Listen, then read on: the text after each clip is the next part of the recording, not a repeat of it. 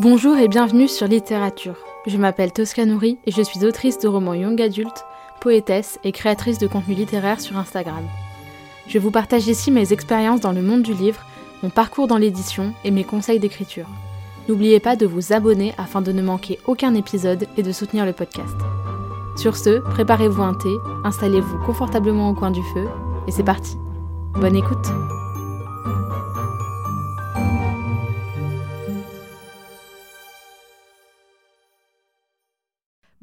bienvenue dans ce nouvel épisode de podcast. J'espère que vous allez bien. Aujourd'hui, on se retrouve pour un épisode de Blabla Book. C'est donc une table ronde à plusieurs avec différents invités issus du monde du livre. Ça peut être des copains, mais aussi d'autres gens. Euh, en l'occurrence, aujourd'hui, je reçois euh, Flore Perrault. Bonjour Flore. Coucou Tosca, très content d'être ici aujourd'hui. Eh bien, écoute, moi, je suis très contente de te recevoir. Euh, il faut savoir qu'avec Flore, on se connaît depuis maintenant quand même quelques années. Ça fait. Euh, alors, il faut savoir aussi qu'on a déjà enregistré cet épisode hier. Euh, Et c'était un mess. C'était n'importe quoi, mais vraiment, j'ai jamais fait un truc. En fait, on avait des problèmes de co, on avait des problèmes de micro. Elle, elle entendait un métronome bizarre dans ses oreilles à cause de mon micro. Euh, enfin, c'est. Il n'y a rien qu'à aller. C'est rien du tout. Carnage. Du coup, on s'est dit, on va le refaire aujourd'hui. En l'occurrence, quand on enregistre cet épisode, nous sommes le dimanche 1er octobre. Il est 8h42 à Londres, à BBC One Radio. J'adore. Et, euh, et, 9h42 pour les Français. 9h42 pour les Français. Et, euh, et, voilà, Flore, est-ce que tu peux te présenter un petit peu pour les gens qui ne te connaîtraient pas? Parce qu'en plus, c'est la première fois que tu viens sur littérature, donc bienvenue sur littérature. Eh ben, merci beaucoup, je suis très contente. Euh, il faut savoir que c'est toi qui m'as donné goût au podcast. Mmh, donc, je suis très contente. Donc, trop, trop contente d'être euh, sur ta petite émission pour faire cet, épisode ensemble. Et ouais, tu m'as carrément donné goût à faire au podcast et me lancer. Donc, déjà, je te remercie. Et bah, je me présente, je m'appelle Flore Perrault, j'ai 25 ans. J'habite dans le sud de la France. Je suis écrivain. Bah, hier, on disait justement que je ne me sentais pas légitime de dire que j'étais écrivaine, mais il faut croire que je le suis, et illustratrice. Voilà, pour la micro euh, petite présentation. Voilà, et en fait, il faut savoir que nous, on s'est connus, euh, je pense, en 2019 ou 2020. 2019, je pense. Et la première fois qu'on a travaillé ensemble, c'était en 2020, puisqu'on a fait un projet euh, à fleur de peau ensemble, une illustration à fleur de peau. Donc il faut savoir, si vous connaissez pas Flore, elle est sur Instagram sous le pseudo de J'écris parfois. Mais en vrai, c'est marrant parce que tu peux mettre aussi je crie parfois. Et en vrai, les deux sont. Tu sais que tout le monde me le dit, mais genre littéralement tout le monde, sauf que si c'était je crie parfois, il y aurait eu un E. Pas faux. Et tout le monde me le dit, et je dis non, j'écris parfois. Ouais, mais tu vois, ça peut, ça, peut, ça peut faire les deux. Et en vrai, le jeu, de mots, le, jeu de mots est bien, tu vois. Et, euh, Et, du coup, on a fait un projet à fleur de peau. Et ensuite, tu as illustré, enfin, tu as dessiné la couverture de mon premier recueil, La force de vivre. Je l'adore, cette euh, couverture. ouais, elle est trop belle. Et, euh, et après, on a refait un projet à fleur de peau ensemble. Un deuxième, une deuxième illustration. Et ensuite, qu'est-ce qu'on a fait? On a fait. on a Je crois que c'est tout, non? Mais si, non, j'ai fait la bêta lecture de ton deuxième recueil. Ah oui, c'est vrai. Euh, côté voilà. Donc elle a écrit, il faut savoir que Flore a écrit un premier roman qu'elle a auto-édité en 2019, je dirais. 2019, qui s'appelle Il était l'orage et moi la pluie. Ensuite, elle a écrit un premier recueil qui s'appelle Tout ce que je n'ai jamais su dire, best-seller en poésie, et vraiment magnifique. Et ensuite, un deuxième recueil, Le bruit des vagues, pareil, un très très beau recueil. Mais dis donc, tu t'es vachement bien informée sur moi, j'adore. Bah, enfin, je te connais quand même, t'es ma pote, euh, je te connais. Euh, c'est un peu comme si c'est. pas comme si je te connaissais pas, que c'était la première fois qu'on se parlait. Hein. Euh, c'est Non, mais je trouve ça très mimi que... tu connaisses tout par cœur. Bah, quand même. Oh, tu sais. Ça, après, t'as pas... As 25 ans, t'as pas une bibliographie de 70 bouquins non plus. C'est vrai, pas encore. Peut-être qui sait un jour. on fera un podcast dans 30 ans. Non, oh, putain. Meuf, on sera des mamies, surtout toi. Surtout moi, pardon, excusez-moi. Je sais qu'on a quelques années de différence. On a 6 ans d'écart. Un peu de respect pour les aînés. Hein on a 6 ans d'écart. Tu sens vraiment la différence d'âge entre nous? Non. Tu la sens, toi? Be honest. Non, non, je le sens dans peut-être les écarts de vie. Genre, euh, peut-être, euh, tu vois, les... Le, le nombre d'années que j'ai pas encore eu, tu vois. Mais en vrai, non, je le sens pas. C'est-à-dire du fait que toi, tu sois encore en études et moi, non? Ouais, voilà la différence de, de vie ouais, là-dessus, mais en vrai, en vrai, non, je le sens pas. Mais je trouve que quand tu passes la vingtaine, enfin, j'ai pas encore 20 ans, j'aurai 20 ans dans une semaine, pile, dans 8 jours, le 9 octobre.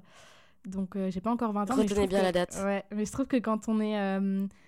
quand, on, quand, on, quand on arrive à la vingtaine, en vrai, les écarts d'âge, ils se gomment de ouf, tu vois. À partir de la vingtaine, je suis absolument d'accord. Mais tu verras vraiment, je pensais pas, mais ça passe vraiment vite. Mes 20 ans, c'est pour moi, c'était hier. Ouais, moi, j'ai l'impression d'avoir, j'ai l'impression d'avoir encore 17 ans, tu vois. Même 15 ans. Ah, ça me paraît hyper proche, alors que en vrai, c'était il y a 5 ans déjà. Tu vois, pour moi. Ah ouais, c'est fou, hein. Ouais, entre mes 15 et 13 ans, pour moi, 13 ans, ça me paraît hyper lointain. 15 ans, ça me paraît hier, alors qu'il y a que 2 ans qui séparent et qu'il y a 5 ans qui me séparent de mes 15 ans, tu vois. C'est ouf. La différence. moi aussi, je suis restée un peu bloquée euh, depuis ma vingtaine. Je compte plus trop euh, les années. Pour moi, il n'y a pas de différence entre mes 20 et 25 ans. Après, je pense que l'année prochaine, ça fera mal. Là, j'ai passé mon quart de siècle et je pense que quand je vais me rapprocher de la trentaine, je crois que je ferai moins la maline. Ouais, putain. J'arrive pas à t'imaginer à 30 ans. Genre, pour moi, t'as 20. En fait, je t'ai connu, t'avais 22, 23, 22. Et je sais pas pourquoi je suis restée keblo à 22, genre. Ah, t'inquiète, moi aussi, hein. T'inquiète, moi aussi, je suis restée bloquée, donc. Bon, bref, euh, notre épisode du jour, parce qu'il faut savoir que quand même, on a, on a, on a un sujet d'épisode, hein, quand même. On a bossé de ouf notre sujet. Ça, c'est clair. Euh, Franchement, hier, on a eu un super... Euh, un, super moment d'exercice quand même. Ouais, un exercice. Qui est écrire quand on est malade. Est-ce que tu peux introduire un peu le sujet et nous expliquer un peu, toi, pourquoi est-ce que ça résonne avec toi? Nous dire ce que tu veux, ce que tu, ce que tu veux garder pour toi, tu peux le garder pour toi, mais juste pour que les gens aient un peu le contexte. Mais bien sûr, avec plaisir. Bon, après, je te laisse le micro. Merci beaucoup. Il faut savoir que moi, si je donne mon point de vue, c'est uniquement... je vais pas peut-être pas forcément parler de, santé mentale et peut-être qu'il y a une petite partie aussi qui y joue, mais moi c'est notamment euh, maladie physique où euh, euh, de base j'ai une endométriose qu'on m'a diagnostiquée il y a peut-être 4 ans, quelque chose comme ça, où j'ai déjà eu deux opérations qui n'ont pas fonctionné, dont une là cette, cette, année en avril 2023, c'était une infiltration qui n'a pas marché. Et du coup, depuis le mois d'avril, j'ai vu les mois passer et mon corps se détériorer de jour en jour, de semaine en semaine. Et là, je suis en arrêt maladie depuis 4-5 mois, à avoir été perfusée avec une petite pompe, euh, un petit diffuseur 24 euh, heures sur 24, 7 jours sur 7. Putain. Donc c'est vrai que dépendre d'une petite... Euh, moi j'appelle ça, ça la petite boule. En vrai, c'est une petite perfusion transportable que tu peux emmener partout avec toi. Et ouais, ça a été un drôle d'été. Ça a été un drôle d'été. Tu m'étonnes.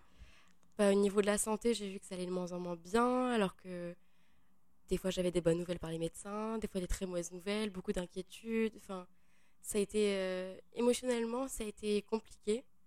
Et je pense que sur le côté, sur le plan perso et pro, je crois que j'ai été euh, indisponible émotionnellement. Ouais. Et je crois que j'ai pas su être euh, une bonne amie, j'ai pas su être une bonne artiste, j'ai pas su créer comme j'en avais envie.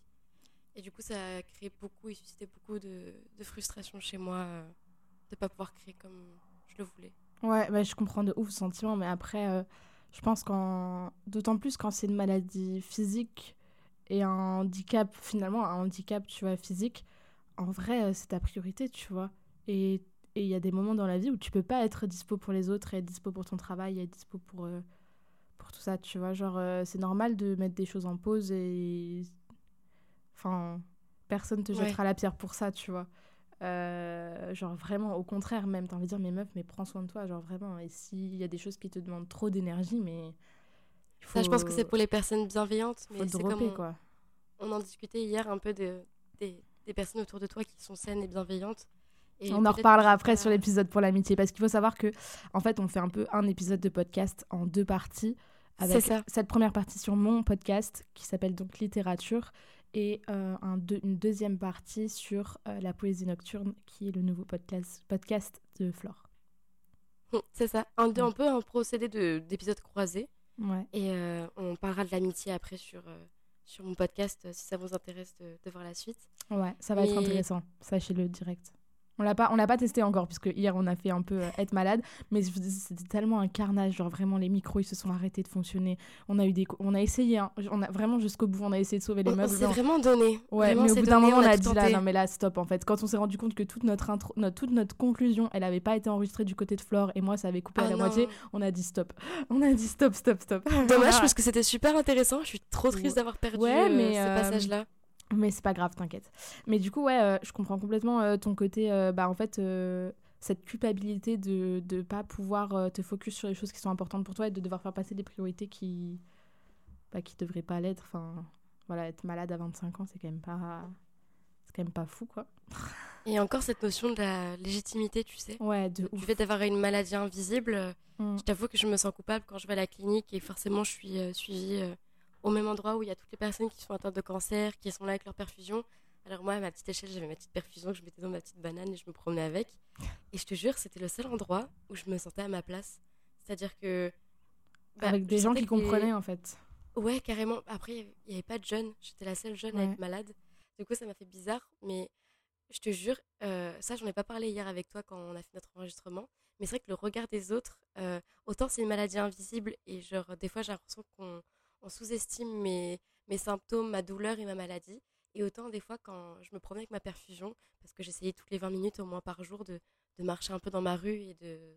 Tu vois, ouais. mon corps il est alité depuis 5 mois, faut que je le... Sortir quoi. Faut que je l'entraîne un peu, faut que je le fasse marcher, que je le fasse un peu s'activer. Et le regard des gens, quand t'as une perfusion à 25 ans, c'est hyper déstabilisant. Les gens te regardent, te disent T'es diabétique? Non, ça n'a rien à voir ok, mais qu'est-ce que c'est? Et les gens se questionnent et ils te regardent et ils voient tout le câble. Du coup, bah, moi, il était dans mon ventre, dans mon bras, et ils voyaient le long câble avec la poche de perfusion. Et ils te regardent, style, mais qu'est-ce qui se passe, tu vois? Ouais, je comprends. Et tu sens les gens te juger euh, carrément, et c'est hyper déstabilisant. Après, je pense, pas, je, pense, je pense, pas que ce soit vraiment du jugement. Enfin, en tout cas, moi, en tant que personne, tu vois, si je croisais une fille dans, dans la rue. Euh, de... Bah, après, la... enfin, le truc, c'est que moi, tu vois, genre, euh, j'ai aussi l'endométriose et un, un, syndrome des ovaires polykystiques, donc un SOP4, tu vois. Donc, et en plus, j'ai été opérée pour ça, on en parlait hier, tu vois. Donc, euh, mais bon, en fait, il faudrait que j'explique parce qu'en fait, je dis, on en parlait hier, mais les gens, ils n'ont pas entendu notre discussion d'hier. Ils, ils savent pas, il faut, il faut explique, pour expliquer, euh, pour expliquer. En vrai, j'en parle pas souvent parce que bah, le, sujet est rarement amené sur le tapis, tu vois, dans mon podcast ou même sur, sur Instagram, mais j'en ai déjà parlé. Mais en gros, euh, faut que à ton avis, je raconte toute l'histoire? Moi, je pense que tu devrais leur dire un petit peu euh, comment tu t'es sentie, à quel moment tu as eu tes symptômes, euh, aujourd'hui, où est-ce que tu en es avec ta maladie, comment tu le vis? En fait, j'ai. Bon, pour, pour la faire courte, on va, on va sauter des étapes, mais pour la faire courte, à 11 ans et demi, on a découvert que j'avais une énorme bosse sur le ventre, mais vraiment énorme bosse. Et et du coup, on a, bref, j'ai passé, au début, on pensait que c'était une occlusion intestinale, donc je me suis tapé des laxatifs pendant deux mois pour absolument rien. euh, et en fait, moi, ça faisait que grossir et grossir et grossir, ce qui fait qu'au bout d'un moment, on a dit non, mais là, faut aller faire une écho, en fait. Et euh, parce qu'il y a un moment, euh, tu as tout évacué et la bosse, elle est encore là, tu dis non, mais là, à un moment, c'est pas normal. tu, tu vas aux toilettes quatre fois par jour, à un moment. Euh, bon, bref. Et on va passer les détails un peu scatologiques. D'ailleurs, scato, c'est un anagramme pour moi c'est un peu euh, humiliant. Tacos aussi, ah c'est un Bah, Scato, Tosca. Oh putain, j'avais pas du tout fait le. Tacos Mais aussi. Costa aussi. mon petit tacos. nouveau surnom, nouveau blaze. Ouais. Et du coup, euh, après t'être vidé pendant des mois et voilà. on s'est rendu compte que euh, le problème était toujours là et que la bosse était apparente. Ouais, on a, on a bah, du coup j'ai passé une écho et là on me dit mais c'est pas du tout, c'est pas du tout une, une, occlusion intestinale. C'est complètement un, En fait, ils savaient même pas dire vraiment ce que c'était parce que c'était tellement gros que, en fait, euh, bah, en gros, euh, ça prenait. Euh, c'était. ça, pour vous dire, quand, on, quand ils l'ont enlevé. En vrai, aux, IRM et tout, on a pu déjà le voir, mais quand ils l'ont enlevé, ils ont dit que ça faisait la taille d'un œuf d'autruche. C'est-à-dire 20, à peu près 20 sur 15 cm de diamètre. Dans le, corps d'une gamine de, dans le corps d'une gamine de 11 ans et demi. Hein. Je sais pas s'ils se rendent compte, les gens, mais un œuf d'autruche dans le corps d'un enfant, c'est juste énorme. C'est titanesque. Un kyste ovarien, genre c'est juste énorme. Et c'est en vrai, c'est pas un kyste, c'est un tératome. Je crois qu'il y a une petite différence. Euh, je vous je t'avoue, je, je, sais plus. Puis en plus, j'étais petite. Enfin, ouais, les termes médicaux, c'est toujours un peu délicat et compliqué. Euh, et en fait, euh, et du coup, bah, il y a eu aussi savoir est-ce que c'est bénin ou est-ce que c'est il y a un cancer, tu vois. Euh, il y a eu aussi cette inquiétude de se dire bah on peut pas savoir. Et je crois qu'on pouvait pas savoir avant de l'avoir enlevé. Et en fait c'est une fois que on a enlevé le truc. Bref. Et donc du coup donc il y a eu ça. Et j'ai été opérée en fin je crois le 22 23 ou 24 septembre 2000 peut-être 2015 quelque chose comme ça. 2014 2015 je sais plus. Franchement je sais plus. Mais bref j'ai été opérée. Et, euh, et donc en fait ça m'a laissé une cicatrice comme une césarienne. Donc une grosse cicatrice euh, et, donc, bref, on a enlevé. Et en fait, bon, c'était heureusement bénin. Mais euh, après, je crois que ça peut se transformer si tu le laisses trop longtemps et tout. Ça peut ça un peu se nécroser en quelque sorte et devenir euh, un cancer. Enfin, bref, bref en gros. Est-ce que tu me permets de te poser la question si as un... Quel est ton rapport à ton corps du fait que tu aies cette cicatrice sur ton ventre? Ouais, bah, en fait, c'est hyper. Bah, en fait, il y a eu déjà. À ce moment-là, du coup, j'ai vraiment une cicatrice. En plus, j'ai eu un peu des complications, genre après avec le drain et tout. Pour voilà, parce que du coup, j'ai été hospitalisée deux semaines, quasiment deux semaines. Ah ouais, quand même. Et après, ouais, bah, ça a été une opération de 8 heures et tout. Et en plus, après, j'ai eu des grosses complications parce qu'en fait, je, je suis euh, hyper sensible à la douleur, tu vois. Genre vraiment. C'est dû à un problème de l'amidale. Euh, de, Pas l'amidale, le truc derrière. L'hypophyse L'hypocampe. Bref, le truc derrière le cerveau, la fin derrière, dans la nuque, là, qui traite euh, les les informations sensorielles. Le, euh, ok, d'accord, super euh, euh, bref, ce truc-là. pourtant, je connais le mot, mais là, ça me vient plus. Et en fait, en gros, j'ai une, vraiment une très grosse sensibilité à la douleur. Et ce qui fait qu'il y a des moments où je me suis tapé, je devais mettre 5 fois la dose de morphine normale pour. bref. Donc ça a été un peu compliqué. Puis j'ai été très seule, tu vois. Genre, j'ai été seule pendant quasiment deux semaines. Genre, mes parents, ils n'ont pas pu rester et tout, tu vois. Alors que j'avais 11 ans. C'est chaud, quoi. Et euh, à la Timone, en plus, c'est un peu, euh, pour ceux qui connaissent Marseille, la Timone, c'est à l'image de Marseille. Donc, euh, en vrai, c'est un, un très très bon hôpital et franchement, les équipes étaient très cool. Mais, mais par contre, voilà, les bâtiments et tout, c'était pas, pas fou. Et bref, et donc, tu m'entends? Ouais, t'inquiète, j'ai perdu la caméra. c'est bon. T'inquiète. Le téléphone, il a, le téléphone a lâché. Ouais, t'inquiète. Pas, de, pas grave, pas de souci. Et, euh, et, du coup, et après, bah, j'ai été euh, arrêtée euh, tu vois, de sport et tout pendant plusieurs mois. Et j'ai pas j'ai été à la maison et tout pendant deux ou trois semaines après, après ça. Et bref, mais en gros, après, j'ai eu vraiment un suivi qui est resté, un suivi genre, tu vois, gynéco et tout. Et enfin, pas, gynéco, pas vraiment gynéco au sens propre, mais genre, j'ai des, tu vois, j'avais des échographies tous les trois mois. Maintenant, c'est tous les six mois. depuis, bah, depuis oui, donc tu as quand même un suivi derrière. Depuis, euh, ouais, tous les six mois, un an, tu dois quand même checker si tout va bien. Ouais, ouais, ouais. Et du coup, pour répondre à ta question, le rapport au corps, en vrai, ça n'a rien changé, je pense. C'est juste, c'est une zone, euh, enfin, c'est un truc que je peux pas toucher, genre. Et personne. Parce qu'en fait, au début, il faut savoir que du coup, comme, il, comme une césarienne, euh, en fait, il t'as plus après de sensations, tu vois, c'est t'as as un truc nerveux qui fait que t'as, enfin, je pense qu'ils doivent couper des nerfs ou je sais pas quoi, mais en tout cas, t'as ta terminaison nerveuse voilà, touché, du coup, t'as plus de sensations. J'ai plus de sensations sur la peau et du coup, je, sens pas la peau, mais par contre, quand on appuie ou quoi dessus, je, je sens en dessous, en dessous, ce qui fait que j'ai l'impression que on enfonce un truc à l'intérieur. En fait, moi, comme je sens les sensations que au fond, enfin que euh, genre à, une certaine couche d'épaisseur de peau ou de d'organes. Oui, t'as la peau, t'as le derme, l'épiderme, etc. Et toi, bien en dessous, tu sens la sensation que quelqu'un te touche. Très, très... Et donc là, euh, c'est niette. Euh, déjà moi et les autres encore moins. donc donc c'est vraiment juste, mais juste la cicatrice. Hein. Mais en soi, ça m'a pas. En fait, ça fait partie de moi, genre ok, esthétiquement, visuellement, ça te, non, ça, ça te chamboule pas, de... ça, te, rappelle pas cette période euh, compliquée que tu as eue euh Ça se voit très peu. Franchement, ça se voit très peu. Et en plus, euh, ma mère m'a eu en césarienne. Donc, ma mère a la même cicatrice globalement. Du coup, ça, j'ai toujours grandi en voyant cette cicatrice et ça m'a jamais traumatisée. Oui, donc elle fait partie de toi finalement. C'est. Ouais, voilà. En vrai, tu l'as accepté. Ouais, de ouf. Juste, ouais, de, ouais, non, en vrai, c'est aucun problème avec ça, genre. Ok. Et euh, sinon, par rapport à la maladie, du coup, bah, en fait, il faut savoir qu'on va, on en parlait hier, mais, euh, mais du coup, on va, j'aimerais bien euh, que tu nous redises un peu parce que c'était hyper intéressant. Mais en fait, on a, on a vraiment fait la distinction entre créativité et création. Oui. Et, et, notamment, je le comparais à la libido où je disais, pour moi, le, en fait, la, la, créativité, c'est comme, le, c'est comme la libido et la création, euh, c'est comme le sexe, quoi. Genre, c'est vraiment. Je suis trop euh, contente que tu ressors cette euh, métaphore parce que tu sais que j'ai repensé ce matin en, sachant qu'on allait se rappeler et enregistrer ce podcast. Et j'étais déçue parce que je me rappelle vraiment de ce moment, c'est le moment qui m'a le plus marqué dans notre, dans notre podcast. Et je me suis dit, oh, mince, du coup, bah, on va pas pouvoir ce passage. Et là, je suis contente que tu reprennes ton exemple. Bah, en parce fait, que je trouve qu'il est très représentatif de la création et de la créativité. Parfois, tu peux, tu peux avoir une giga créativité et vraiment être euh, en plein boom euh, créatif dans ta tête. Ça, ça... Moi, ça m'a fait ça notamment. Euh, je suis partie en voyage avec mon grand-père deux semaines au mois de mai-juin, à cheval sur mai-juin. Et on était en Afrique, tu vois, et, et on n'avait aucun réseau, rien. Genre, absolument rien pendant deux semaines, tu vois. Genre, j'avais rien du tout. Et j'avais que moi et mes pensées. En plus, on faisait des très longues distances euh, en véhicule, tu vois, en camion. Et là, t'as temps de réfléchir, oui. Voilà. Et en plus, j'étais dans un pays, tu vois, où vraiment il y a des paysages euh, qui sont très, très dépaysants. T'as l'impression d'être sur Mars un peu, tu vois. Ça doit être fou. Ouais, c'était vraiment très chouette. Mais euh, bon, j'étais très mal à ce moment-là, donc j'ai pas profité autant du voyage que ce que j'aurais aimé, mais bon, c'est autre chose. Ça, ça... en vrai, on, essaie de sujet santé mentale, on en parlera après, moi. Donc on y est, t'inquiète, tu, peux, tu peux tout dire, il y a et, pas de souci. Euh, et à ce moment-là, genre vraiment, j'ai eu un énorme boom de créativité. J'ai écrit, genre, je sais plus, plus de 5000 mots de notes, juste de notes pour mon roman, pour le tome 1 et le tome 2, tu vois. De notes. Juste, même pas des chapitres, hein, des notes dans mon téléphone, tu vois. Et, euh, et donc ça, c'est vraiment pour moi le, la différence entre création et créativité c'est vraiment, des fois, tu peux avoir une créativité de ouf et finalement ne pas pouvoir. Bon, en l'occurrence, ne pas pouvoir, mais il y a même il y a des moments où j'ai une créativité de ouf, mais une création à zéro, genre. Et parfois, c'est l'inverse. J'ai, j'ai la création qui, qui avance, mais finalement, j'ai l'impression d'épuiser ma créativité, quoi. Ouais, bah, je suis. Y y a... L'un ne va pas sans l'autre, je pense.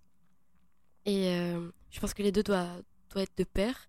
Et hier, on en parlait où je discutais. Euh, je te disais, tu sais qu'en ce moment, je subissais un peu ma, ma créativité parce qu'elle est bien belle, tu vois, elle est bien présente. Mm. Elle me dit j'ai qu'une envie, c'est que tu crées, fais quelque chose de moi, tu vois. Mm. S'il te plaît, genre euh, écris, euh, fais quelque chose et que je te disais que j'étais frustrée parce que j'étais incapable de d'en faire quelque chose de bien parce que j'avais peur de l'échec et que j'avais peur de me lancer mm. et que du coup euh, forcément physiquement avec les traitements, la fatigue, la sieste, tout ça, cette fatigue constante et chronique me permet pas de de passer des heures sur mon ordinateur comme je pouvais le faire il y a un certain temps. Mais surtout cette pression de me dire j'ai écrit un livre, je l'ai fait, mais est-ce que je serais capable de le faire de nouveau? Est-ce que je suis une assez bonne écrivaine? Est-ce que je devrais pas tout simplement laisser la place aux autres Tu vois, j'ai pas l'impression d'avoir ma place le milieu des fois. Et cet été, c'est vraiment une période où j'ai tout remis en question dans ma vie euh, professionnelle, personnelle et surtout sur tous les fronts en fait. Et du coup, j'ai une grosse remise en question et je me dis mais est-ce que j'apporte quelque chose vraiment? Est-ce que je suis douée dans ce que je fais? Parce que l'écriture, je crois que c'est la chose qui m'anime le plus au monde. C'est ce qui me fait le plus de bien et euh, je, je sais pas si j'ai ma place en fait. Du coup, c'est. mais si, t'as ta place de ouf. Tu vois? Mais après, euh, en fait, il faut pas sous-estimer aussi, euh, je pense, la difficulté d'écrire un roman, tu vois. Genre, euh, en fait, souvent, on, part du principe que si on veut, on peut. c'est vrai. En vrai, il y a que en voulant que tu peux. Enfin, genre, il y a que en. Ça, c'est clair. voilà, je suis absolument ça, on, est, on est, bien d'accord, mais ça suffit pas, en fait. Et, et, et tu vois, moi, je l'ai vachement vu. Bah, tiens, ça me fait ma transition ces deux dernières années où en fait, euh, bah, tu vois, pour, pour, soi, pour être tu vois, enfin transparente avec les gens qui nous écoutent, tu vois, j'ai, je réalise de plus en plus que j'ai vraiment été en dépression, tu vois. Je suis tombée à la fois très violemment, enfin très vite, et en même temps euh, très lentement. Et, euh, et j'en ai parlé avec ma psy et tout, et selon elle, j'ai... Il y aurait plus eu une sorte de terrain dépressif euh, dans toute mon enfance. Genre pour elle, même j'aurais peut-être été même en dépression bien avant. Mais ça s'est réveillé, ça s'est révélé à ce moment. Voilà. Et en fait, dû au fait que notamment je suis euh, bah, neuroatypique, tu vois, genre en étant HPI euh, et tout, ça a pu être masqué et ça, ça, se, ça peut se prendre des formes qui sont pas les formes de dépression habituelles en fait. Ah mais complètement. Voilà. Et, euh, et, en fait ça aurait pu être masqué. Donc c'est possible qu'il y ait eu de ça, mais il y a eu, euh, tu sais, euh, notamment je, je, voulais faire des études et tout et j'ai raté les... Enfin j'ai pas raté les concours en soi, c'est qu'il n'y en a pas eu des concours. Et, et du coup bah j'ai pas été prise alors que, enfin franchement j'avais toutes les chances d'être prise. Genre j'étais classée 13e en, en prépa sur 300, il y en a 175 chaque année qui rentrent. Donc bon voilà, ta place était déjà jouée voilà ma place enfin bon bref ça aurait pas dû se passer comme ça entre guillemets tu vois. Et en même temps on va pas réécrire l'histoire tu vois c'est comme ça c'est comme ça et ça se trouve c'est très bien. Et euh, donc j'ai mal démarré ça. Ensuite du coup je suis rentrée à la fac de droit et en fait à la fac de droit ça a été un carnage parce que c'était pas du tout ce que je voulais faire et je le savais tu vois. Dès la première semaine j'ai dit euh, L'école est super, la fac. En plus, c'était une super fac, c'était à l'UCLI à Lyon, qui est vraiment une. Tout le contexte et le cadre étaient parfaits. Voilà, tout le. L'école était, ouais, l'école était vraiment euh, très bien. Après, ça reste une fac, hein, donc t'es un peu un numéro. Mais, euh, mais ça restait euh, vraiment une très bonne école et tu sentais que le cadre enseignant était vraiment très bien et tout. Puis tu t'épanouis, t'es là pour tes études, t'es es là pour quelque chose que t'aimes. Ouais, c'est ça. Et en fait, mais quand tu fais du droit, il faut savoir pourquoi tu le fais, quoi, tu vois. Enfin, genre, c'est pas un truc que tu fais par hasard, c'est comme médecine ou le truc comme ça. Genre, faut vraiment être déter et, et avoir une ah vocation, quoi. J'aurais jamais pu faire ça, donc euh, franchement, je te trouve ah, ah. Euh, trop forte de t'être lancée là-dedans et sachant que t'as l'air tellement genre studieuse, euh, t'as l'air de. moi, je sais pas, je trouve ça coupe de ouf, du coup, je t'entends pas hyper bien. Je sais pas pourquoi. Mince. Peut-être la connexion, je pense. Ouais, je sais pas. Mais ouais, j'ai je, compris l'idée. J'entends des bouts de mots et j'ai compris le, compris le sens global. T'inquiète. Tu me dis si tu veux que je répète, il a pas de souci. Et, et, du coup, du coup ouais, en fait, pendant deux ans, du coup, donc j'ai déménagé à Lyon et là, je me suis retrouvée toute seule dans un appart, dans une ville où je connaissais absolument personne, à 3 heures euh, de chez moi, euh, à 17 ans. Euh, et là, vraiment, ça a été l'enfer, quoi. Pendant deux ans, ça a été genre terrible, tu vois. Et en fait, en plus, je me suis repris tout dans la gueule, tous des trucs, tu vois, que j'avais pas j'avais pas conscientisé avant et tout, tu vois, des trucs que je raconte dans mes recueils de poésie, tu vois. Et c'est des trucs euh, où j'avais pas pris conscience avant que ça avait eu un tel impact sur moi et que ça. Et c'est tout remonté en même temps. En fait, j'ai eu trop de place pour penser, trop de place pour ressasser tout. et, euh, et, à ce moment-là, ma, création, ma créativité a eu un boom, mais genre énorme. Euh, je me et t'en as fait quelque chose? T'as su en bah, faire quelque en chose? En vrai, ouais, parce que tu vois, genre, j'ai énormément construit finalement pendant ces deux ans, tu vois. Plus que j'aurais jamais pu le faire si j'avais eu les études finalement que j'avais voulu faire, tu vois. Et en vrai, bah ouais, tu vois, genre, euh, j'étais personne sur les réseaux sociaux, genre, euh, j'avais 200 abonnés, tu vois, et même, j'étais pas dans une création de contenu euh, épanouissante ou rien du tout, tu vois, juste, c'était un, pour moi, les réseaux, c'était un petit bout de ma vie. Et là, c'est devenu d'un coup quelque chose de très important. Enfin, c'est, en vrai, j'étais déjà présente depuis longtemps, tu vois, mais ça a pris une autre dimension pour moi vraiment à ce moment-là. Et donc, je puis, c'est évident, moi, quand je te vois d'un point de vue extérieur, ta place sur les réseaux, c'est comme si euh, toutes les deux on était un peu effacées pendant quelques temps. Et là, j'ai l'impression que tu es revenue euh, plus forte que jamais avec des concepts encore plus innovants, tes podcasts, euh, tes projets sur lesquels tu travailles. donc, je sais pas si j'ai le droit de mentionner, mais plein de choses sur lesquelles tu bosses en ce moment. Et on voit que tu as, as, pris le pli et on voit qu'il s'est passé des choses, quoi. On voit que tu as évolué, que tu as une envie de. T'as la hargne, tu vois. On le sent que tu as envie de vivre et tu as plein de choses à montrer. Et ça, c'est génial. Ouais, c'est ça. Et, et, en fait, du coup, bah, les... ces deux ans-là, en fait, ça a été très étrange parce que j'ai genre d'un côté en fait ma santé mentale était catastrophique vraiment catastrophique. Genre après c'était par phase tu vois mais vraiment j'ai eu des périodes euh, vraiment très très sombres tu vois. Et euh, et où en fait bah, ma seule bouée c'était un peu les réseaux et tout et le fait de créer c'était ce qui me maintenait parce que mes études m'intéressaient pas trop. Euh, bref toutes mes quasiment enfin une grande partie de mes amitiés étaient sur les réseaux et tout euh, et, donc ça a été un peu ma bouée, tu vois. Donc je me suis investie à, fond là-dedans et tout. Et genre j'ai fait tout ce que je pouvais pour euh, lancer des projets, me maintenir active et tout pour pas, pour pas trop sombrer, tu vois. Et en même temps, il y a eu des moments où, tu vois, euh, donc ça m'a énormément un peu aidé à me maintenir à, à flot, tu vois. Et de l'autre côté, il y a un an, tout pile quasiment, à deux, enfin à, cinq jours près, j'ai commencé à écrire mon, nouveau roman, tu vois. Et, et cette année-là, elle a été euh, hyper euh, bizarre parce qu'en fait, euh, il y a eu des moments où, où le fait d'avoir que ça, enfin d'avoir, on va dire, beaucoup, enfin que la majorité de ma vie, ça tournait autour de ça, ça m'a énormément aidé à me motiver et à me dire il faut que j'arrive, il faut que machin, il faut que ceci. Et j'ai beaucoup plus écrit que j'avais jamais écrit dans ma vie, de romans en tout cas. et il y a eu des moments où en fait, juste, j'étais incapable d'écrire parce que, bah, comme toi, comme tu disais, bah, en fait, la la santé finalement même si c'était de la santé. Après j'ai eu un peu des problèmes de santé physique aussi mais mais surtout oui, mais la santé mentale il faut pas la sous-estimer. Ouais, ça représente beaucoup. En fait il y a des moments tu as juste envie d'être dans ton lit et euh, moi il y a des, des journées que j'ai passé allongée dans mon lit limite à pleurer à regarder la, fenêtre dans le vide et genre à, ne rien faire de mes journées c'est horrible hein, mais il faut l'accepter que ça fait ça fait partie du processus et malheureusement il faut pas se se culpabiliser de pas être assez créative, de pas être assez. Euh, je, rigole en même temps parce que j'ai tout ce qu'il y a de l'autre côté qui s'amuse avec sa capuche. Mais ça fait partie du process, quoi. Finalement, euh, je pense qu'il faut. On a tendance à se violenter, je trouve, et à se mettre une pression et à pas assez s'écouter. Ouais, c'est ça. Et, et, je euh, reprends le, le, conseil que tu m'as donné hier. Je t'avais dit que j'avais trop envie d'écrire en ce moment et que j'étais assez bloquée euh, au-delà du syndrome de la page blanche ou de l'imposteur ou quoi. Je crois que c'est plus profond que ça et que c'est un vrai blocage. Et tu m'as dit, mais note tout. Même si c'est que des pensées ou des idées un peu volatiles, genre, essaie d'en faire quelque chose, tu vois. Ouais, mais c'est Mais même dans mes notes et même dans, mes, dans des petits mémos, tu vois, j'ai peur de. Je sais pas, je sais pas de, pas de quoi j'ai peur comme ça pour, pour pas oser, mais. Mais je pense que t'es. En fait, quand, on, quand la santé mentale, elle va pas, t'as déjà le fait que tu vas pas et que. Et que il y a, y a, un truc vraiment très chimique dans le cerveau. Moi, je sentais vraiment qu'il y avait un problème chimique, tu vois, dans le cerveau. Et où, genre, vraiment, je sentais que j'avais beau essayer de prendre soin de moi, de faire des choses qui me faisaient plaisir, en fait, je perdais goût à tout, tu vois. Et euh, même les trucs que j'aimais avant, j'avais plus envie. J'ai arrêté la danse alors que c'était ma, ma, vie. Genre, je faisais 15 heures de danse par semaine au lycée. Euh, ce qui fait qu'en plus, j'ai tout perdu. Ce qui fait que quand j'ai réessayé, j'étais juste au fond du trou parce que bah, genre, ouais, j'arrivais pas j'arrivais j'avais ouais j'avais tout perdu même physiquement musculairement parlant la souplesse tout enfin j'avais l'équilibre tout et, et, la technique enfin et, et, genre du coup je me sentais hyper mal parce que j'ai plus mon niveau ouais, d'avant donc, donc, en fait du coup bah, en fait t'as eu plein de trucs tu vois et donc il y a des moments où t'es juste genre pas bien et en fait t'es pas non plus objectif sur ce que tu crées tu vois t'es hyper autocritique et t'es hyper dur avec toi-même et t'es jamais satisfait de ce que tu fais et donc en fait dans ces moments là t'as beau faire des trucs qui peuvent même être hyper bien. Après, tu peux aussi faire des trucs qui sont pas ouf parce que comme t'es pas dans un bon état d'esprit, t'es pas. Voilà. Mais aussi, ce qui, ce qui est hyper dur, c'est que tout ce que ouais, tu as fais. déjà l'autocritique qui est pas bonne. Ouais, et en plus, ça, tu tu t'alimentes dans cette, euh, dans cette chose qui est hyper nocive pour toi-même. Ouais, Et t'as l'impression que tout ce qui va résulter de ça, c'est de la merde. ouais. Clairement. Alors qu'en coup, fait. forcément, tu peux pas. Ouais, alors qu'en fait, quand tu reviens dessus quelques temps après ou quoi, tu dis Ah, en fait, c'est pas si mal.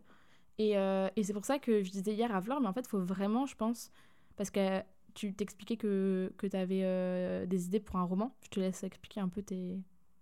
Bah, j'ai pas d'idées particulières, j'ai plein d'idées partout et éparpillées. et J'ai qu'une envie, c'est c'est de commencer et de le faire. Et je te disais que j'avais plein d'idées. j'ai- Je suis à fond, à, à balle inspirée, euh, euh, bah, notamment avec la clinique euh, en ce moment, avec tous mes, mes soins. Des fois, je te, je te disais Oh, tel détail. parce que j'ai tendance à romantiser tout dans ma vie et chaque détail m'émerveille. Tu vois, je suis là, je vois un Mhm. truc et je me dis ce dialogue-là avec un inconnu ferait un super bon paragraphe. telle chose serait un super bon chapitre, un bon élément pour le livre. Sauf que j'en fais rien et, et je sais pas, je me mets la pression et je me dis à quoi bon, tu vois? Ouais, À je bon comprends de ça? ouf. Mais euh, en fait, et, c'est, et je pense qu'en vrai, dans ces cas-là, ce qui, ce qui peut aider, c'est de noter, tu vois. Je disais, mais note, note tout. Genre, euh, note, euh, note les. Tu, tu parlais notamment d'une discussion que tu avais eue avec un vieux monsieur euh, euh, devant, devant l'hôpital, je crois, c'est ça, ou dans une salle d'attente? Ouais, c'est ça. En fait, je devrais tout noter, mais Et en fait, c'est ça, faut tout noter. Et après, tu vois, quand, quand tu iras mieux, quand, quand ça sera derrière toi, euh, tu peux retomber dessus et te dire, mais en fait, là, tu as, un matériel créatif énorme, tu vois. Et, et, et en vrai, c'est ça, faut tout noter. C'est ce que je dis tout le temps, tu vois. Même, c'est ce que je dis dans ma masterclass sur, euh, sur euh, comment écrire et publier un recueil de poésie. L'un des principaux conseils que je donne, c'est noter tout, genre. Notez tout, tout, tout, tout, tout. Gardez tout. euh, et, et après, en fait, vous faites le tri, quoi. Et, euh, et après, tu peux te resservir de ces matériaux. Et, euh, et tu vois, moi, je le vois bien quand j'ai des. Et après, tu vois, dans les notes de mon téléphone, j'ai de tout. J'ai même des notes d'idées de romans qui me sont venues de rêves. Tu vois, je te mens pas. Attends, je vais te montrer. Je vais. Mais moi, mais moi, le problème, tu vois, c'est que même dans mes notes, l'idée simple de, de faire une prise de notes et me dire pour plus tard tu le reliras, c'est que je me sens obligée de bien l'écrire. En fait, je, je peux pas accepter que. J'arrive pas à accepter le premier jet. En fait, pour moi, il faut que Ouais. j'ai tout de suite quelque chose qui soit concret. Et genre, ça me ça m'horripile de savoir que j'ai des notes perdues à droite à gauche et que je sais que je vais me perdre dedans un jour, je vais les lire et je vais les supprimer comme on a mon habitude, tu vois. Ouais. J'ai vraiment du mal avec ça. Je sais pas si tu arrives à, à voir, mais c'est Si, si, je comprends. Non, mais je comprends de ouf. Et en vrai, ça demande un vrai lâcher prise de se Et dire voilà. ce que j'ai écrit. euh, et en fait, on y revient tout le temps. C'est de se dire Toujours. ce que j'ai écrit. Après, il y a- tu vois, il y a différentes manières d'écrire. Il y a des gens, ils vont écrire leur premier jet et direct, ça va être euh, un peu leur Je crois que c'est pour ça que je me mets la pression. Parce Ouais. que mon premier roman, je l'ai écrit comme ça. Ouais, et ils vont mettre. Et- Mais, mais dans ces cas, c'est juste, tu vas mettre peut-être plus de temps à écrire ton premier jet, tu vois. Euh, mais en vrai, moi, par exemple, c'est ce que j'avais fait pour euh, mon premier roman, enfin, un premier vrai gros roman, tu vois. Genre, où je- voilà. Le premier truc où je suis vraiment allée très loin dans la démarche et tout. Euh, 1944 Résistance. Euh, je, je, j'étais vraiment comme ça en mode tout ce que j'écris, j'écris, je mettais plus de temps à écrire, je prenais plus mon temps, mais c'était direct, on va dire, une forme plus évoluée. Après, euh, ça m'empêche pas de faire des, des réécritures et tout, Mais tu as une meilleure expérience du coup de ton. Vu que as... toi, à l'inverse de moi, tu as, eu... as écrit plus de romans. Du coup, tu as toujours une expérience différente. Ce que je trouve hyper fascinant, c'est-à-dire que moi, j'ai l'impression d'avoir écrit une fois un roman et depuis jamais en être capable. Ouais, mais et toi, je sais que as... toi, tu as une vraie façon de procéder, tu as une vraie méthode de travail, au-delà du fait que tu as une très bonne plume et que du coup, les deux combinés, ça fait un combo excellent. Mais ce qui est génial, c'est que toi, j'ai l'impression que tu arrives vraiment à, t'écouter et, à te lancer dans, ton process d'écriture. Et du coup, est-ce que tu trouves que ta, ta manière de travailler et ton rapport à l'écriture dans le roman est différent de tes premières fois? En fait, euh, c'est différent parce que ça n'a pas marché les premières fois. Tu vois, mon premier roman, j'ai jamais réussi à vraiment le finir et à en faire quelque chose, tu vois. Il est, il est là, hein, peut-être que je le reprendrai un jour, mais pour l'instant, il est à un état euh, où il n'est pas complètement fini, mais bon, enfin voilà. Et il y a un énorme problème de structure, vraiment dedans, de structure narrative, y a, ça va pas, tu vois, mais, mais en vrai, euh, il y, a de la, y a de la je pense qu'il y a de la bonne matière. Il y a matière. Il y a moyen d'en faire travailler un jour. Plus tard, un jour, euh, en faire quelque chose de, de, de correct. Mais, mais en fait, j'ai fini par comprendre qu'il fallait que je teste différentes choses et que si ça, ça n'avait pas marché, ça servait à rien.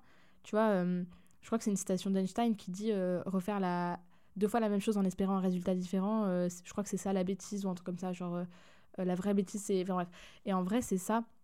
Si tu as fait quelque chose une fois et que ça n'a pas marché comme ça, peut-être il faut trouver un autre angle d'attaque, une autre manière, une, une autre, un autre état d'esprit, Ouais, une autre perception. méthode, en fait. Et, euh, tout simplement, moi, j'ai écouté beaucoup de gens parler de comment ils écrivaient, et ceux, surtout ceux pour qui ça marche, tu vois. Parce que quelqu'un qui dit, euh, bah, ça n'a jamais marché, en vrai, euh, quelle est la valeur du conseil, tu vois. Exactement. et, en, et en vrai, ça, si, ça peut être intéressant, parce que du coup, tu peux dire peut-être que ça n'a pas marché pour cette personne, mais pour moi, ça marche, tu vois. Et, et en vrai, du coup, bah, je me suis dit, ce qui, ce qui a fait que ça n'a pas marché dans mon premier roman, c'était mon manque de discipline.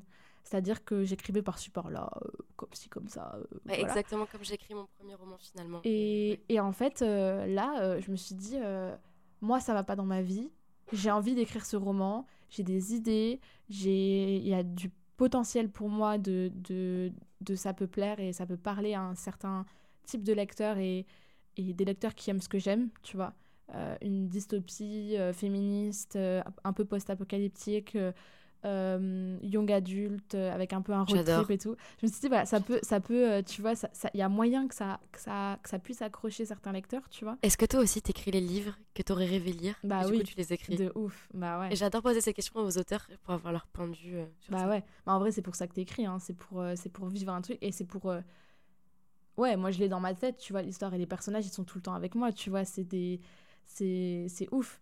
Et, et en fait, bah, du coup, je me suis rendu compte en fait de ce qu'elle est pas et je me suis dit, ok, il faut que j'essaye autre chose, tu vois. Et du coup, je me suis un peu forcée parfois à écrire et je me suis dit, il faut, je me donne un an pour finir ce manuscrit, tu vois. Enfin, je me suis ah donné. tu donnes des deadlines. Toute l'année, bah, toute l'année, je me suis dit, il faut qu'à la fin de l'année 2023, j'ai fini ce, ce, putain de premier jet. Et en vrai, tu vois, il y a eu des moments où, où j'ai failli arrêter, tu vois genre j'en parlais dans le podcast et, ah, parfois l'abandon et la peur est partie intégrante de l'écriture mais si t'écoutes mais franchement je te jure mais va écouter mes épisodes de podcast et même les gens où, où je il y en a genre euh, euh, j'arrive pas à je n'arrive pas à finir mon premier jet euh, j'ai envie d'arrêter ou des trucs comme ça. Enfin il y a des textes qui sont parfois des, des titres d'épisodes qui sont parfois assez durs mais finalement pas du tout encore à la hauteur de ce que je ressentais tu vois où des fois j'étais en mode mais là j'en peux plus en fait je, vais, je vais droit dans le mur je sais pas où je vais je bah, ça va pas ma vie ça va pas l'écriture enfin ou en fait euh, voilà et en fait il y a eu des moments où tu vois j'ai pas écrit pendant plusieurs semaines parce que j'étais incapable parce que j'étais trop autocritique enfin vraiment très autocritique et, complètement et, et en fait euh, j'avais envie de tout, tout plaquer et, et, de tout laisser tomber et... du coup on en revient à la santé mentale où toi tu parlais que quand tu étais mm. à Lyon euh, pendant une période pendant deux ans tu étais en dépression et que du coup tu as pu mettre des mots là-dessus et forcément hier, on en parlait que quand tu conscientises un peu ta dépression, tu te rends compte vraiment en fait que tu peux pas être une bonne euh, créative et une bonne auteure au moment où toi, tu, tu dois te passer en priorité et que tu peux pas être une bonne personne pour toi et tu peux pas bien écrire. Mm. Tu vois ce que je veux dire? Ouais. Genre, c'est compliqué d'avoir euh, une bonne place euh, auprès de ton entourage, etc.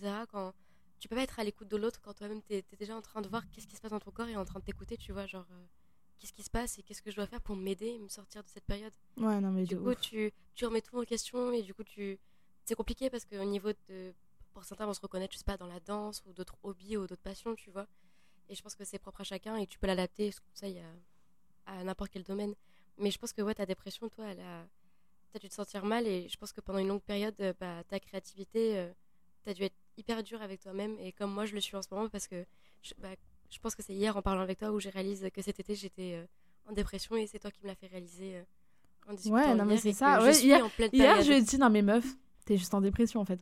T'es juste en dépression. je sais plus ce que je t'ai dit juste avant mais tu m'as dit meuf, là t'es en dépression. Et j'ai fait, ah, ok. Et du coup, ma question, c'est aujourd'hui, t'étais en dépression pendant deux ans à Lyon, maintenant t'as changé de ville, de pays, de langue, de culture. Ouais. Euh, niveau créativité, création, est-ce que ça change?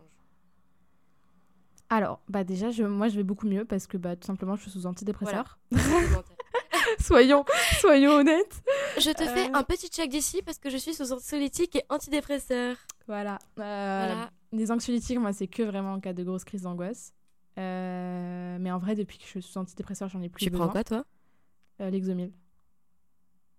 Moi, je prends du. Ah non, l'exomil, ça, c'est l'anxiolytique. Et euh, euh, antidépresseur, du Brintelix.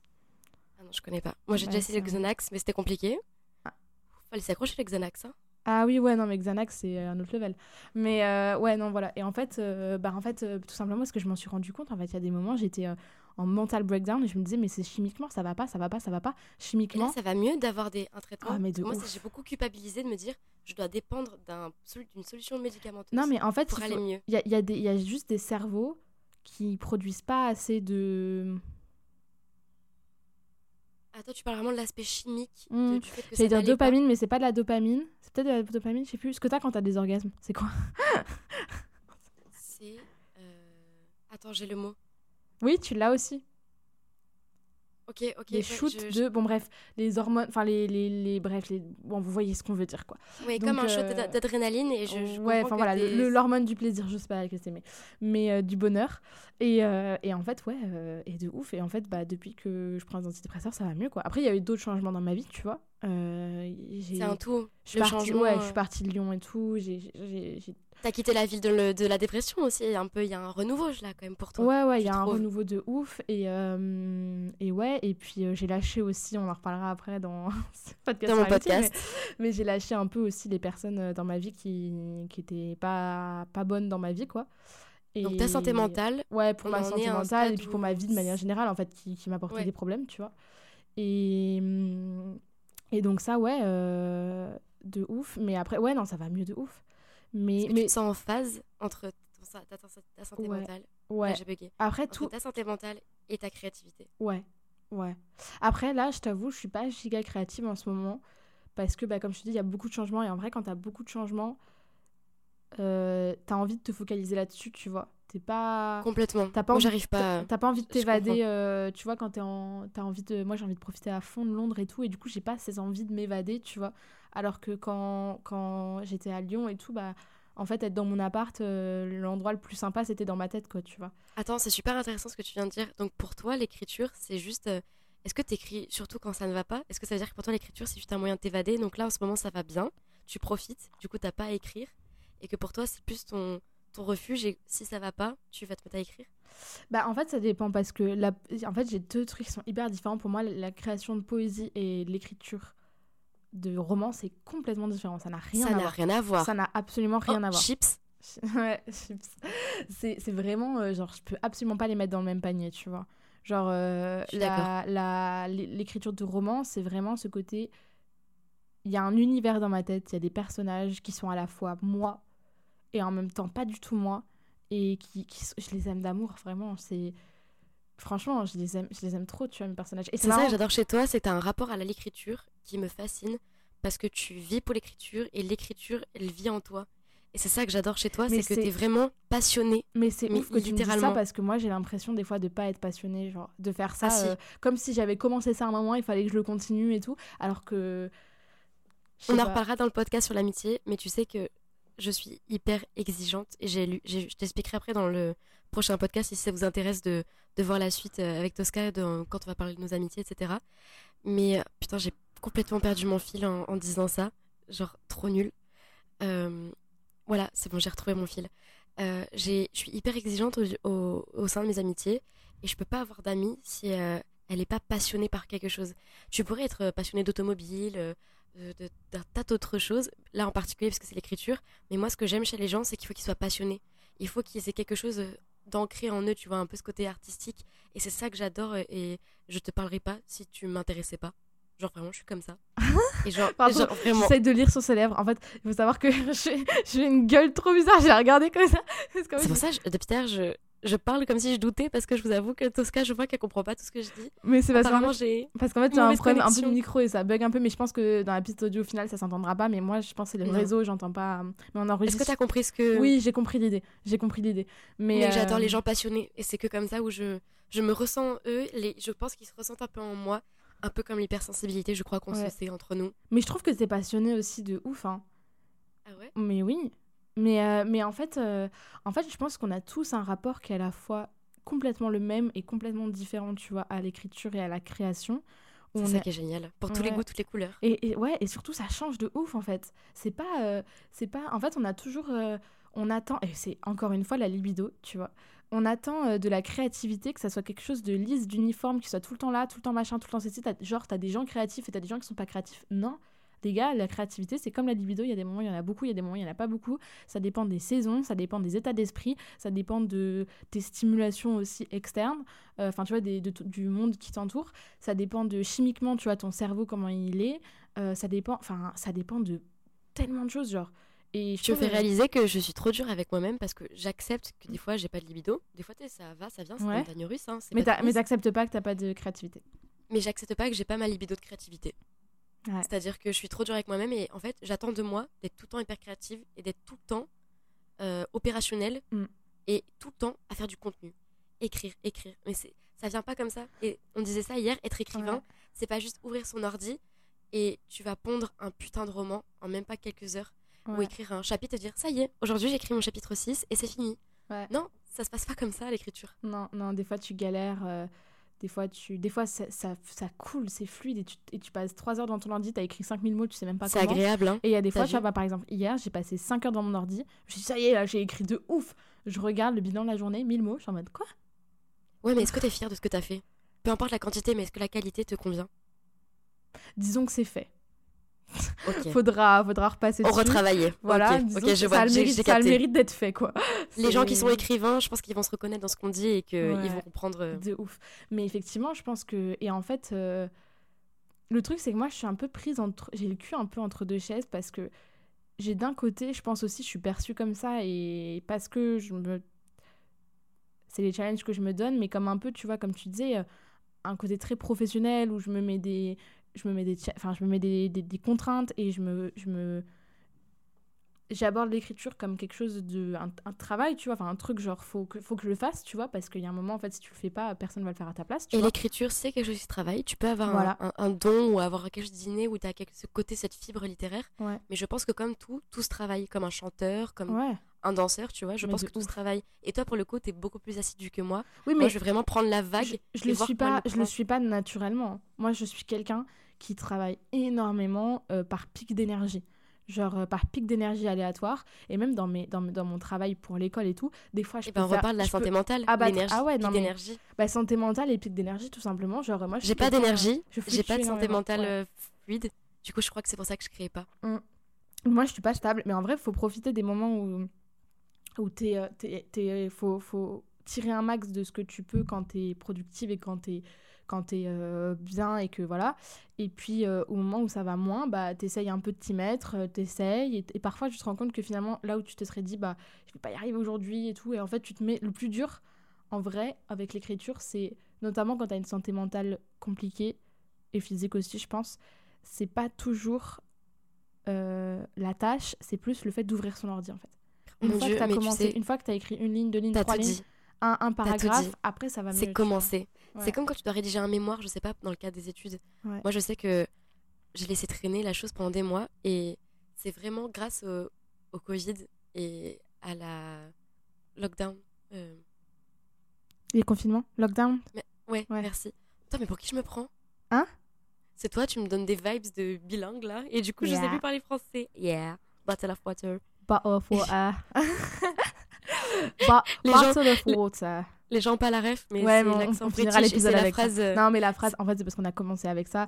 Et en gros, quand, quand Flore, enfin, vraiment, il y a eu un bug et je me suis mis à parler en anglais parce que j'étais sur un site et je lisais les, bref, des trucs en anglais. Et, et j'adore quand oh, c'est jouissif, c'est jouissif. Quand tu parles en anglais, je suis en mode, ok. Et du coup, Déjà, le podcast, c'est que de l'audio et j'adore vraiment se ouais. sur les voix et entendre une voix anglaise avec l'accent britannique, ça me hype. Ouais. Mais fort. Et je lui ai fait, un, je lui ai fait un ASMR céréal aussi. J'ai adoré. tout ça pour dire que ce que j'adore dans, dans ce que je te disais, merde, j'ai encore perdu mon fil. C'est fou d'être euh, autant distraite. Euh, le lockdown, voilà, le confinement. Le confinement. Ça a été grâce à ça où j'ai pu finir d'écrire mon mémoire, enfin, de commencer tout simplement. Et ça a été le plus dur. Et une fois que je me suis lancée dedans, parce qu'il fallait que je le fasse et que j'avais une date butoir, j'ai pu le faire. Là, j'écris pour mon compte, pour à mon titre personnel. Et du coup, j'ai plus trop cette pression et je devrais me la mettre de me dire, euh, donne-toi une, une, deadline, tu vois. Je pense et le plus dur pour moi, c'est d'ouvrir l'ordi et te dire, maintenant, tu crées. Et trop dur. Ce qui, moi, ce qui m'a énormément aidé quand justement j'avais cette santé mentale très fragile, ça a été d'avoir euh, une bêta lectrice. Enfin, une alpha lectrice même, parce que c'est pas une bêta lectrice. Bêta lecteur, c'est quoi la différence entre bêta et alpha? Euh, Alpha, c'est quelqu'un qui va lire ton roman au fur et à mesure que tu l'écris, en gros, qui va suivre toute ton avancée et tout, qui va être vraiment euh, dans ce côté bah, qui t'accompagne. Ça, c'est bêta. Ça, c'est alpha. Ah pardon, excuse-moi. Et alpha lecteur, c'est en fait en gros qui te suit au fur et à mesure qui lit ton premier jet en gros. Alors que bêta lecteur ou bêta lectrice, c'est plus une fois que tu as fini ton, ton roman qui va venir euh, bah, en fait te, tout repasser et voilà. En l'occurrence, moi je pense qu'elle va faire alpha lectrice et bêta lectrice, elle relira une version euh, beaucoup mieux pour, euh, pour voir l'évolution entre les deux et tout. Au même titre qu'une demande de mariage, est-ce que je peux te demander si tu veux être mon alpha lectrice? Oui. Et on en parlait hier, euh, de se sentir soutenu dans l'amitié, toujours suite au podcast qu'on va voir juste après euh, sur l'amitié. Euh, se sentir soutenu en écriture et dans ta vie. C'est hyper important. Je crois que c'est ça dont j'ai besoin, je pense. Bah, c'est les plans. C'est hyper important d'avoir des gens qui, parce qu'en fait. Mais c'est comme, en fait, c'est comme n'importe quoi, c'est comme n'importe quel projet. Le problème de l'écriture, c'est que c'est très solitaire, en fait. C'est pas comme, par exemple, quand t'es chanteur ou quoi, t'as as un côté, es, tu vois, t'es a priori peut-être dans un groupe, et, et du coup. Et t'as toujours le retour de l'autre voilà. parce que c'est physique et tu transmets. L'écriture, c'est tellement personnel et entre toi et toi-même. C'est ça. Et en fait, euh, et, écriture, c'est hyper solitaire et tout.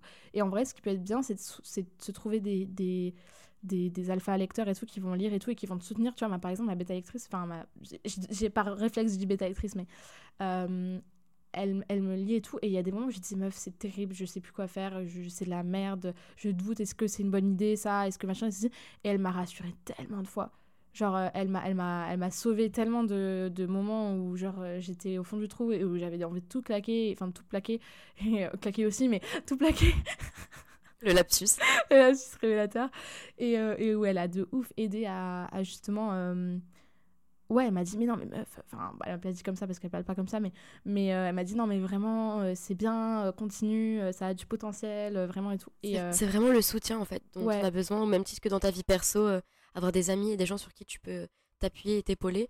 Bah, je pense que dans l'écriture, des fois, on a besoin de ça. Je fais une demande officielle. Ok. Flore, veux-tu que je sois ton alpha lectrice? Alpha, bêta, tu peux être qui tu as envie d'être, c'est avec grand plaisir. Et je, serai très honorée, je t'avoue. J'attends un oui, je le veux. Hein. Tosca, mon petit tacos. oui, je le veux. Ça marche. Bah écoute, bah, je veux lire tes. Je veux lire. Je trouve qu'on approche petit à petit de la conclusion de ce podcast et je trouve que on en vient facilement à avoir un peu notre pont euh, vers la suite de la partie 2 où on a besoin de ce soutien et je pense qu'il faut savoir accepter la main tendue parfois et là c'est ce que littéralement physiquement tu viens de faire et je trouve ça chouette ça chouette. Et ça fait vraiment beaucoup bien ce podcast parce que je crois que j'avais besoin de parler à une amie et surtout de quelqu'un qui me comprend dans mon processus de créativité où en ce moment je me sens euh, au plus bas et au niveau de ma santé euh, mentale et ma maladie. Ça fait du bien au moral. Ça marche. Et eh ben écoutez, on vous retrouve tout de suite sur le deuxième épisode qui est sur le podcast de Flore, qui est disponible pour l'instant uniquement sur Spotify, je crois.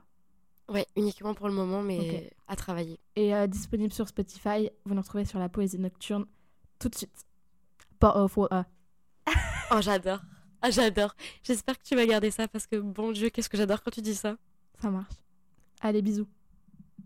À bientôt. Enfin, à tout de suite, j'espère. And we're live.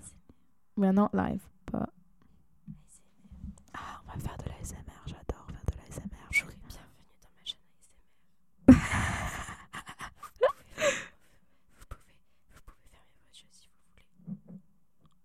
Prout. Et là, tu niques l'ASMR. Allez, réveille-toi, connard Moi? Non, mais t'imagines C'est la personne qui dort parce que tu l'as endormie et t'es moi. Ah ouais, de ouf. Je vais te faire un petit tapping. Ah. Allez, debout, on va travailler Et là, ASMR Dégueulasse ce thé. Et bah arrête de le boire. Ah, il est amer. As fuck. Parce que tu l'as trop infusé, je pense. Tu devrais le mettre pas trop longtemps. Moi, je l'ai laissé deux minutes. C'est trop déjà. Non. Ma belle, c'est trop. Non. Ça va finir dans les bloopers ce passage. J'adore.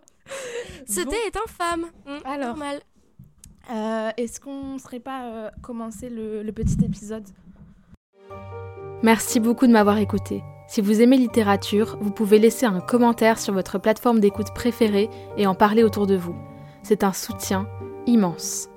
Retrouvez chaque mercredi et chaque dimanche à 8h un épisode solo de partage d'expérience, un blablabook, une author view ou un 10 minutes. Prenez soin de vous et je vous retrouve dans quelques jours pour un nouvel épisode.